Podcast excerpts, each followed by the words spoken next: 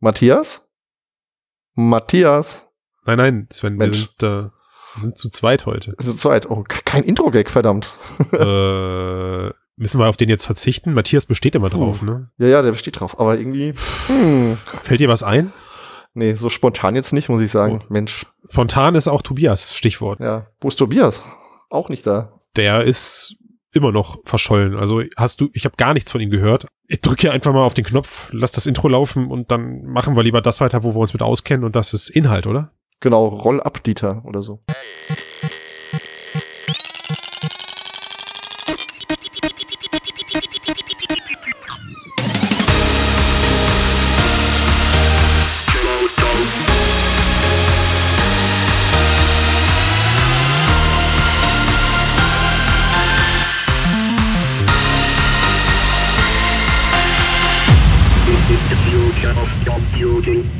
So, dann willkommen im neuen Jahr. In dem Jahr, in dem Ready Player One endlich ins Kino kommt. Yay! Yay!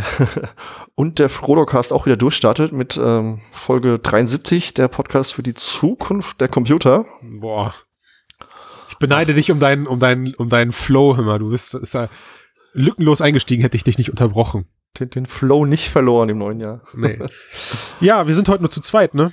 Mhm. Ja, ja, die anderen sind irgendwie noch, keine Ahnung, müssen sich vom Feier noch erholen oder so, wer weiß. Ja, haben Wichtigeres zu tun. Selber schuld? Selber schuld? Jupp.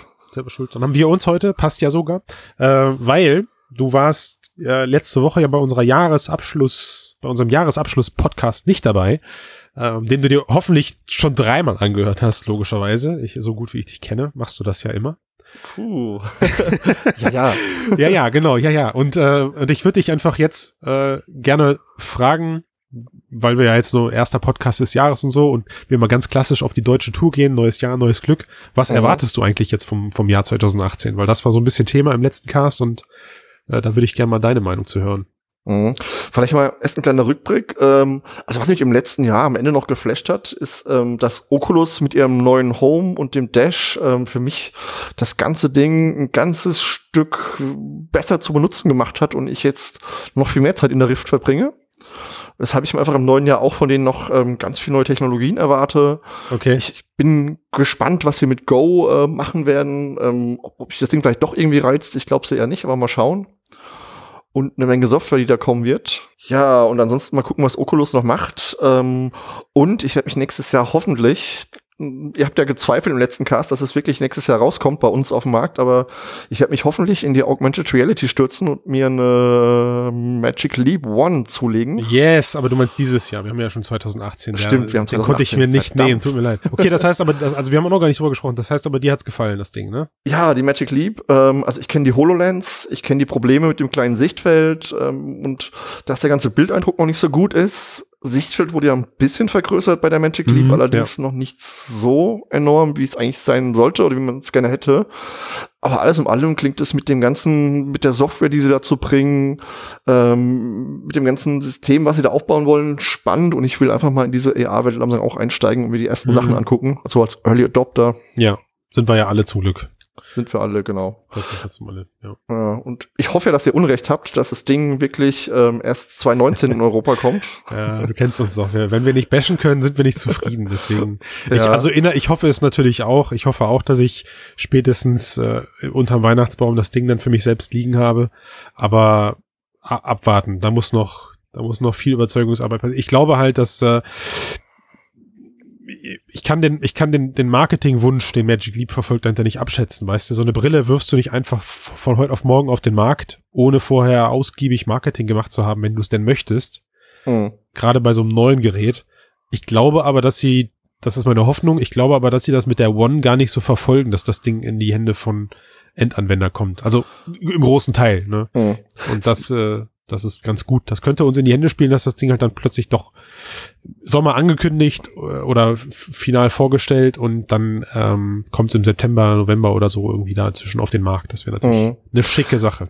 Ich denke auch, dass sie nicht groß Werbung machen, weil es ist schon eher noch so ein HoloLens-mäßiges Ja, ja, Ding, was genau. eher so ein Vorsehentyp ist, der aber vielleicht dann trotzdem für Early Adopter schon interessanter sein könnte, als es jetzt die HoloLens eben ist, weil Ja. die ist jetzt für mich als jemand, der dafür im Prinzip beruflich erstmal keine Anwendung hat, ähm, nicht interessant, wenn die Magic Leap auch so vielleicht spannend sein könnte, mal sehen. was da wirklich bei rumkommt. Ja.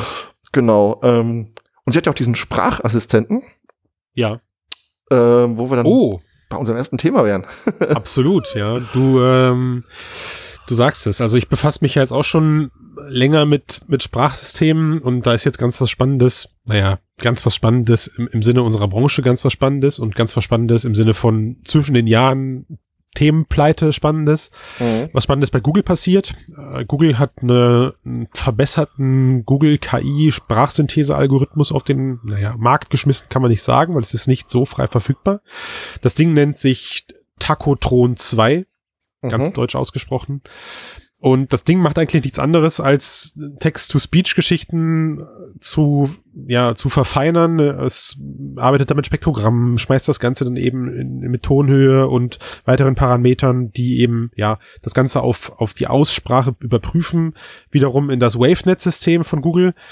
Und ja, wird seit Google, wird auch seit kurzem jetzt im Google Assistant angewendet. Und was ich euch gerne mal zeigen würde, also euch, liebe Hörer, sind zwei dieser Sprachsamples. Also das heißt, ein Sprachsample, den ihr jetzt hört, der ist echt und der andere kommt aus der KI. Sekunde. Drei, zwei, eins. George Washington was the first President of the United States. George Washington was the first President of the United States. So. Und der Clou dabei ist jetzt, der Clou dabei ist jetzt, Google selbst verrät nicht auf Anhieb, welcher jetzt vom Menschen kommt und welcher von der KI erstellt wurde. Hast du es denn rausbekommen? Habt durchhören? Weil ich habe es mir auch angehört. Gerade. Also nicht sofort. Ich, glaub, Nee. ich glaube, wä- wäre das, wäre das etwas, was man am Telefon hören würde oder vielleicht sogar als, ähm, ja, als, als Synchronisation in irgendeinem Film würde es mir nicht auffallen. Am, am Ende kann man sich irgendwann einbilden, dass man Unterschiede hört, gerade was die Betonung angeht. Da, da kranken ja dieses Thema allgemein noch dran. Aber das ist wirklich die Suche nach der Nadel im Heuhaufen, weil ähm, wenn wir jetzt mal wirklich davon ausgehen, wo sowas später mal Ansatz, Einsatz finden kann, nämlich im Alltagsgefecht, äh, fand ich das erschreckend gut. Also wirklich erschreckend gut. Mhm. Wie ist bei dir? Ja, ich, ähm, ich habe es mir auch angehört und ich habe es nicht gleich erkannt, was jetzt künstlich ist und was davon real ist. Und ähm, also wenn ich jetzt dran denke, wie sich hier mein ähm, Amazon-Gerät, das ich jetzt nicht nenne, weil sonst beschwert er sich wieder, äh, wie das sich verhält oder wie Siri klingt. ich laut genug brülle, geht das durch eine Kopfhörer vielleicht in den Raum. Ja, Ja. dann geht's an. Ähm, natürlich ist das eine, eine Steigerung von Qualität, äh, wenn man da eine gute Sprachsynthese hat. Ähm, auch gerade wenn man, wie gesagt, bei sowas wie Magic Leap an diesen Sprachassistenten denkt, der einen dann persönlich anspricht und so, Mhm. macht das Ganze natürlich ähm, noch ein ganzes Stück natürlicher. Ist ein erster Schritt hin zu so einem Dialogsystem, ähm, wo das Aber, Gegenüber nicht ja. mehr ganz so künstlich wirkt. Das stimmt, ja. Aber ich, aber ich würde trotzdem dabei bleiben. Also was ich, was ich spannend finde, ist, ich verfolge diese ganzen Sprachsysteme wirklich, wirklich lange. Also wirklich, ich Mhm. glaube, ich glaube, ich habe die ersten Systeme damals in den 90ern, also wirklich Anfang der 90er, so mit zehn Jahren, habe ich dieses Zeug massenweise gekauft, ge gecrackt, irgendwo ge ge runtergeladen und auf dieses, weil ich unbedingt wollte, dass ich so eine, ja, so einen Computer habe, wie er damals in, in, in Star Trek Enterprise eben zu hören war. Ne? Also Mhm.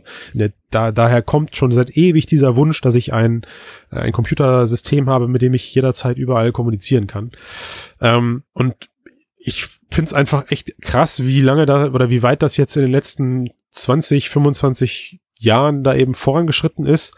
Ähm, aber man muss auch ganz klar sagen, es ist natürlich nur ein halber Teil der Miete, weil egal wie natürlich es sich anfühlt, wenn du am Ende kein natürliches Gespräch aufbauen kannst, und das ist ja dann wirklich die eigentliche Krux, hilft dir auch die beste Sprachaussage nichts mehr. Ne? Ähm, was momentan fehlt, ist vollkommen, also Emotionen fallen den Dinger natürlich immer noch nach wie vor schwer.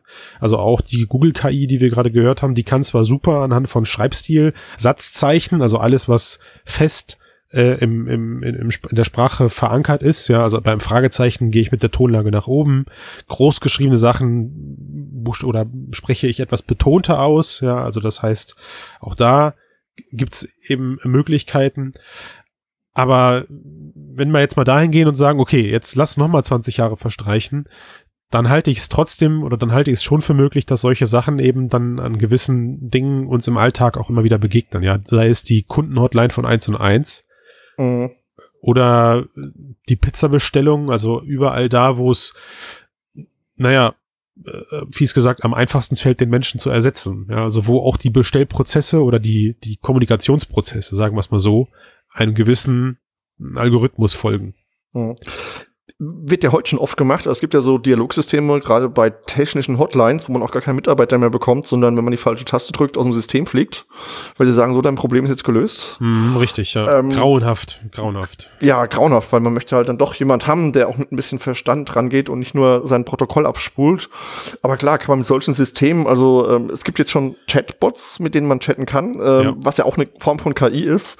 Wenn man sowas von einer gewissen Reife bringt und dann auch eine Sprachsynthese dahinter bringt, ähm, sind wir nicht, naja, wohl wahrscheinlich schon noch ziemlich weit, aber ähm, wer weiß, was im nächsten Jahrzehnt kommt, vielleicht sch schaffen wir irgendwann diesen, oder schafft der Rechner irgendwann den Turing-Test, mhm. falls dir der was sagt. Ja, also Natürlich. die Frage, die, das würde ich jetzt fast rausschneiden, wenn es nicht unseren Flow stören würde. Natürlich kenne ich den, aber ich glaube, was viel wichtiger ist, du sagtest gerade eben, man möchte dann am Ende nochmal mit einem, mit einem echten Menschen sprechen, der äh, da gewisse Sachen checkt. Und mhm. dafür weiß ich jetzt halt auch durch meine Tätigkeiten früher, also vor meinem VR-Leben, die äh, für einen großen Telekommunikationsdienstleister eben stattgefunden haben. Ähm, wichtig ist nicht das Überprüfen der Systeme, sondern dass du das Gefühl bekommst, da prüft gerade jemand auf einer individuellen Ebene deine Bedürfnisse. Ja, also mhm. in den meisten Fällen tun die Leute nichts anderes als die Computersysteme dahinter, weil sie haben alle die gleichen Tools, auf die sie zugreifen. Sie können auch nur genauso weit gucken wie, äh, wie die Maschine. Ja, in, den meisten Fällen sogar weniger weit. Äh, und sie geben dir einfach nur ein Gefühl von, von, von Geborgenheit, wenn man so möchte. Und ich glaube, und ich glaube, das ist, das ist halt etwas, das so eine KI, das können die schaffen. Das glaube ich schon. Ja. Das glaube ich auch. Also ich habe ich hab ja auch mal in dem Bereich gearbeitet und ja, jemand, der an der technischen Hotline sitzt, hat meistens nicht die Kompetenz, wirklich was zu erledigen, sondern nur die Kompetenz zu erfassen, dass was nicht funktioniert und erledigt wird das dann woanders. Ja, generell. Also das ist, muss ja nicht nur ja. eine technische Hotline sein. Also generell, wo es um, um, also bleiben wir mal bei dem Eskalationsfall meinetwegen. Ja, das ist, mhm. da, da, ist so viel drinne, was wir, äh, was jetzt schon auf theoretischer und teilweise eben auch auf Forschungsebene geht. Also das Erkennen von Emotionalität in der Sprache. Ja, rege ich mich gerade auf oder bin ich total gelassen? Also ein Quatsch. Und wenn das zukünftig solche KI-Systeme eben abfangen können und mit einer natürlichen Sprachbarriere dann dann äh, auffangen und bearbeiten, ich glaube, dann äh, kriegst du kriegst du da so einen Turing-Test halt relativ zügig hin, weil mhm. Frage-Antwort-Spiel recht überschaubar sind. Mhm. Ja, weniger, weniger überschaubar finde ich dafür der Bereich, den, den, den Computer Vision Bereich, da, da ist auch was Interessantes passiert. Ich wollte es nur mal, nur mal angerissen haben. Und zwar haben da jetzt Forscher herausgefunden, äh, es gibt ja diese Computer Vision Geschichten, die, ja, wenn eine Banane auf dem Tisch liegt und du das Ding eben abfilmst, wird ganz klar als Banane erkannt. Ähm, ich habe das, glaube ich, schon zehnmal im Podcast erzählt. Wir haben das mal mit einer Waffe gemacht und der, das System hat gesagt, das ist ein Föhn. Auch ziemlich interessant gewesen dann damals. Ähm, also mit so einer, mit so einer Schreckschusspistole. Mhm. Und ähm, diese Systeme basieren immer quasi auf dem Prinzip, vereinfacht gesprochen, sie suchen sich das prägnanteste ja, oder den prägnantesten Teil im Bild und gehen dann eben davon aus, dass das der Teil ist, der erkannt werden möchte. Also als Beispiel, du fotografierst eine Banane auf einem Marmortisch, dann ähm, oder auf einem marmorgemusterten Boden, dann muss das System natürlich in der Lage sein, diesen Marmorboden da rauszurechnen und zu sagen, okay, um den scheint es nicht zu gehen. Äh, oder eben da liegt irgend noch was anderes im Bild und das System entscheidet sich aber trotzdem für die Banane. Was da jetzt spannenderweise passiert ist, ähm, Forscher haben einen Prozess entwickelt, der diese Systeme austrickst mit einem, ja, also Matthias nennt es Sticker, also bunt, ein bunter Sticker. Mhm. Äh, ich würde sagen, das sieht so aus wie diese Bilder aus diesen neuronalen Netzwerken. Also diese total verwursteten, in sich verschachtelten psychedelischen Bilder, als hätte man irgendwie was geraucht oder wäre gerade auf einem LSD-Trip und würde anfangen zu zeichnen. Und diese Sticker schaffen es, dass die Aufmerksamkeit weggelenkt wird von dem eigentlichen Objekt im Bild und auf den Sticker gelenkt wird. Und nicht nur das, der Sticker schafft es dann auch, dem System, dem Computer Vision System eben zu vermitteln, dass es jetzt nach einem komplett anderen Objekt sucht, als wie der Sticker eigentlich darstellt. Also im Beispiel des Videos war es dann ein Toaster. Hast du dir das angeguckt? Ich habe es mir angeguckt und das Komische ist, ich habe Toaster gelesen, habe mir diesen Sticker angeguckt und ich habe in diesem Sticker einen Toaster gesehen. Nein. Ich der Einzige bin, aber ja. Ernsthaft. Okay. Und da habe ich mir du, kurz hm, überlegt. Hast, hast, du erst Toaster gelesen? Ich habe erst Toaster gelesen, habe dann einen Toaster erkannt. Na, dann war es bestimmt Also, boah, ich, ich erkenne mit sein, Mühe und Not erkenne ich keinen Toaster in dem Bild, ne? Naja, weiß nicht. Also wenn ihr Also, es euch nochmal hm. anguckt, das ist halt ein, ein grauer Kasten mit Schlitzen drinne. Ähm, Es sieht halt aus wie ein Toaster, der vielleicht schon ein bisschen zu warm wurde und ein bisschen zerlaufen ist und verbrannte wa- Stellen hat. Aber es Aber ist was ist, so dieser, entfernt. was ist dieser pinke Tumor da unten in der Ecke und dieser grüne Schimmelbelag da auf diesem Toaster? Also ich Naja. weiß nicht, wenn deine Toaster so aussehen, ne? ist halt ein alter Toaster. Bring den mal zum Arzt, echt. Ja. Ähm, nein, aber also das, das war ganz komisch. Das war mein erster Gedanke so, Moment mal, das Ding sieht ja aber aus ein bisschen wie ein Toaster. Also ihr könnt euch auf der Frodo-Seite angucken. Ähm, was ich mir so ein bisschen frage ist, diese Bilderkennung, warum erkennt ihr eigentlich nur dieses eine Objekt? Ähm, ich habe da mal einen Vortrag gesehen von jemand, der genau sowas macht und dem seine Bilderkennung, wenn da mehrere Objekte waren, hat er auch mehrere Objekte erkannt, geguckt, was könnte es denn jetzt sein und dann gewichtet, was für ein Objekt denn jetzt am wichtigsten ist. Was man ja hier übrigens auch sieht, dass er, ähm, also wenn man auf die Seite guckt, sieht man, was diese Bilderkennung erkennt. Und dieser Toaster überlagert quasi die Banane komplett. Also die Banane wird zwar noch erkannt, aber nur Ja. ganz wenig, sagen wir mal, ich glaube, Nee, es ist eigentlich, also nein, sie wird 0,1% erkannt. es ist- oder es ist, sowas. Ja, das ist nur die Relevanz. Also das muss man genau dazu sagen. Ne? Das ist nämlich genau der Punkt, der irgendwie in diesem Artikel ähm, hinunterfällt. Äh, Ich, also von einem Computer Vision Programm der Zukunft erwarte ich natürlich, dass es alle Objekte im Bild erkennt und mir sie Mhm. auch alle eben beschriftet. Ja, also das heißt, wenn da eben dieser Sticker demnächst auf dem Tisch liegt und die Banane, dann ähm, möchte ich eben, dass er daneben schreibt über meine Kontaktlinsen oder über meine Magic Leap One, das ist eine Banane mit einem Pfeil drauf oder mit so einem schönen kleinen Strich und das ist ein Toaster. Dann kann ich darüber lachen, dass das System den Toaster oder den Sticker als Toaster erkennt, aber die Mhm. Information, dass da zusätzlich eine Banane auf dem Tisch liegt, geht nicht verloren. mh, Spannend wird's eben in all den Bereichen, wo Computer Vision Systeme darauf bedacht sind, dass sie eben genau diese eine, also dass sie am Ende auch eine Wahl treffen. Ja, das ist ja in dem Moment ist in diesem Beispiel ist es ja jetzt nur der Punkt, dass das System entscheidet, was hat in diesem Bild Ausschnitt Mhm. ähm, die höchste Relevanz. mh, Und ich glaube, also wenn ich jetzt auch da wieder, ne, alles laienhaftes Wissen, aber wenn ich da jetzt von dem Bild ausgehe, der Marker ist halt, der ist farbig, der ist super prägnant, der ist von der Größe her gar nicht mal größer als die Banane, also das heißt Größe, ha, spielt keine Rolle. Oh mein Mhm. Gott, ich hab's gesagt, im Zusammenhang mit einer Banane.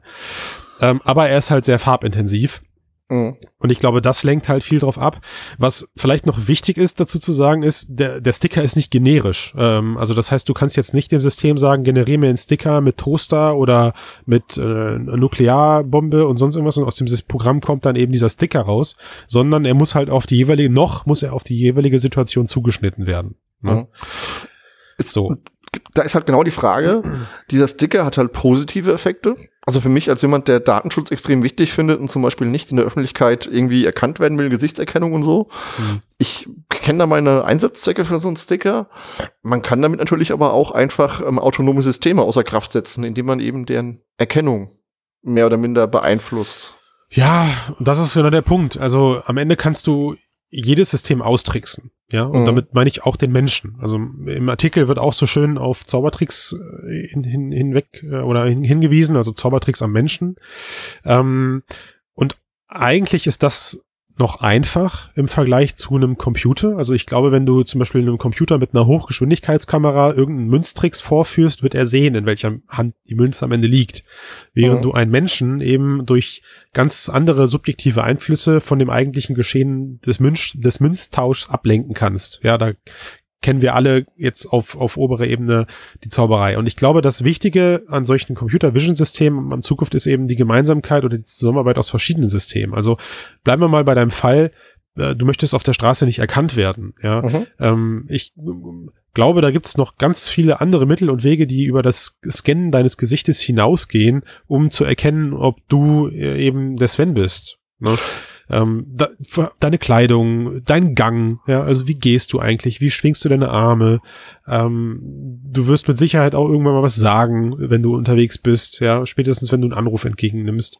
Und Mhm. also wenn, wenn wir es wollen, können wir es so weit auf die Spitze treiben, dass es relativ einfach ist, Systeme zu entwickeln, die eine sehr hohe Chance haben, nicht auszufallen. Ja, du du sicherst ja irgendwie einen Rotdiamanten in einem Museum auch nicht nur mit einem mit einer Lichtschranke. Ja, aber dennoch, also ein konkretes Beispiel, was mir so einfällt, ähm, ist Apples Face ID.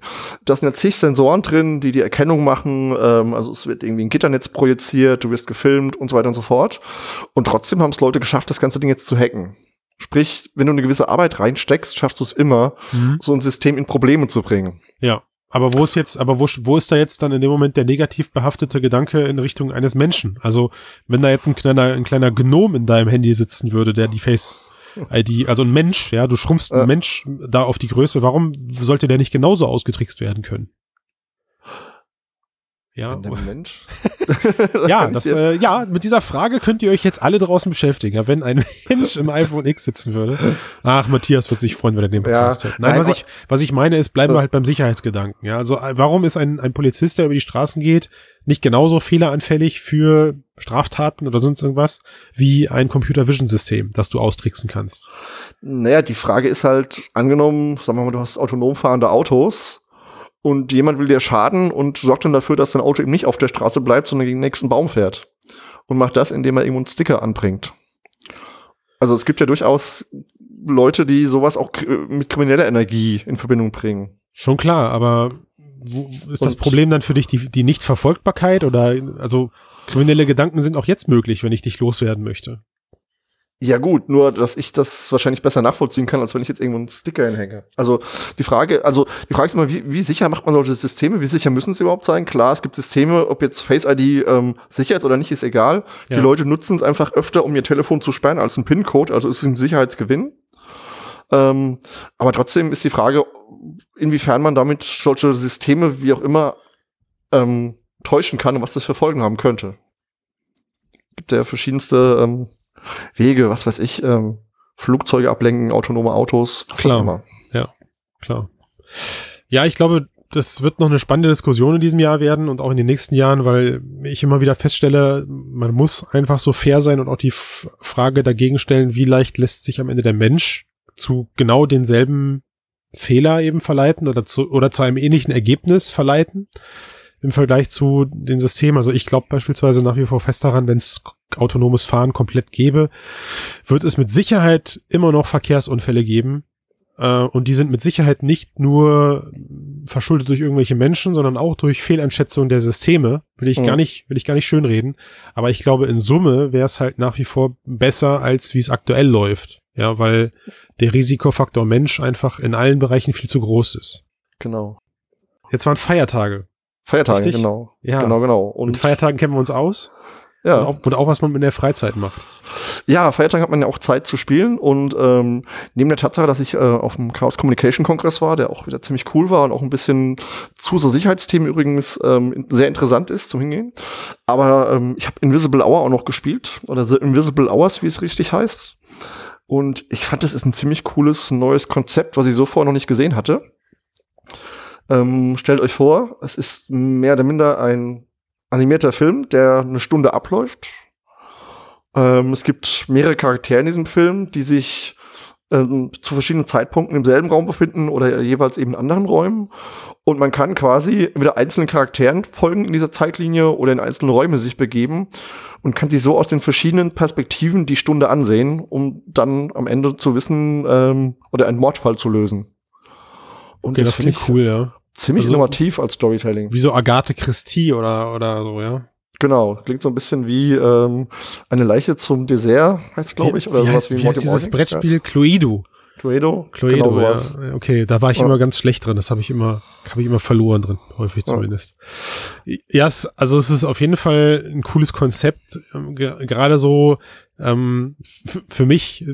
Ich hasse es, wenn ich das Gefühl habe, ich verpasse was. Aber es spricht am Ende immer für ein gutes Spiel, habe ich festgestellt. Und es sorgt auch dafür, dass man sich manche Sachen vielleicht noch zwei, dreimal anguckt. Mhm.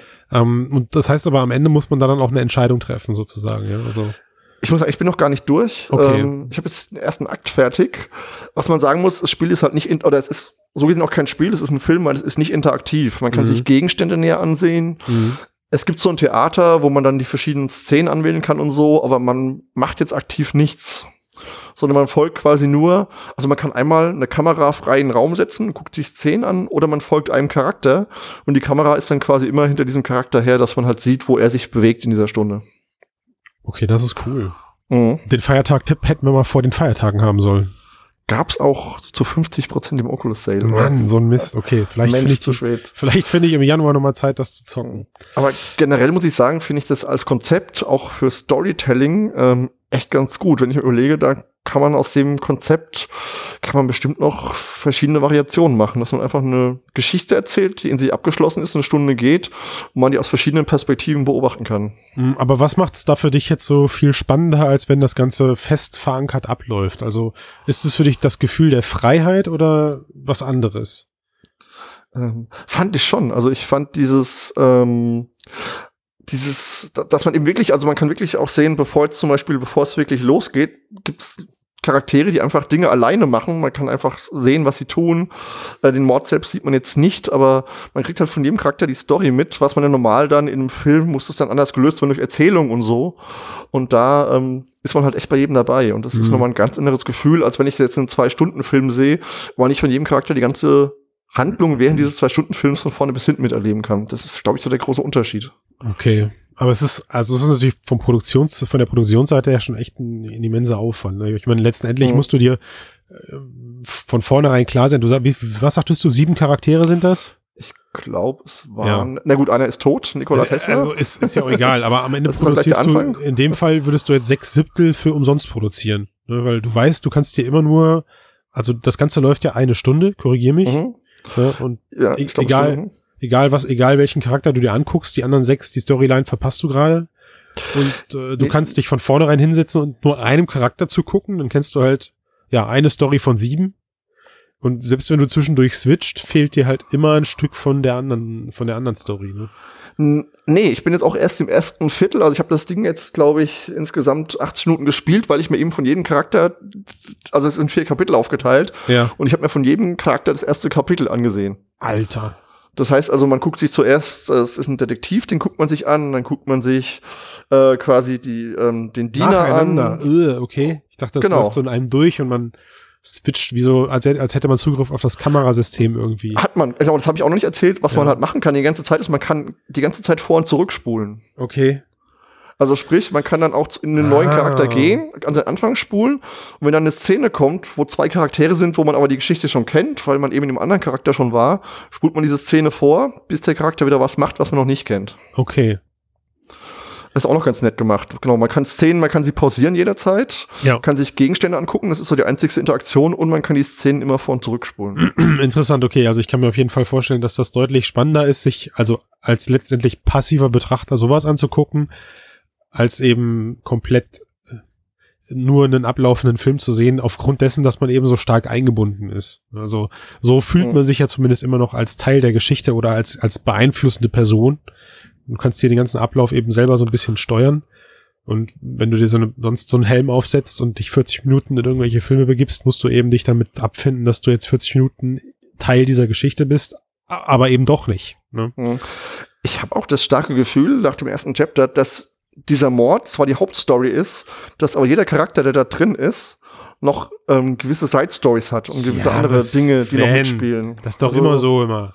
Ja, von Der daher, macht, der macht mit dem rum und äh, bald kommen die ersten Sexszenen oder so. Kannst den Leuten dann auch auf der Toilette zugucken? Ist extrem voyeuristisch, dieses Spiel, fällt mir gerade auf.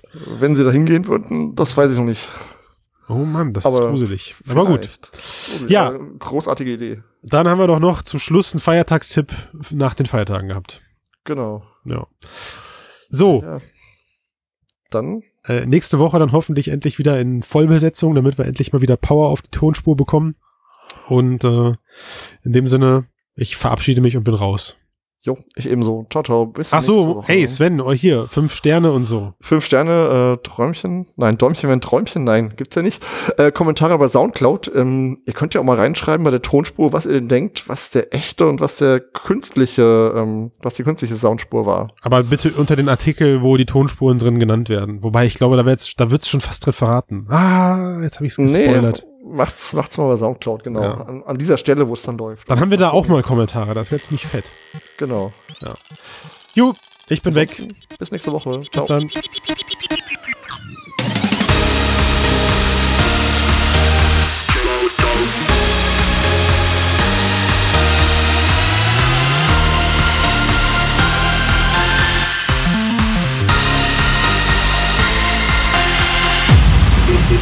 Future of computing.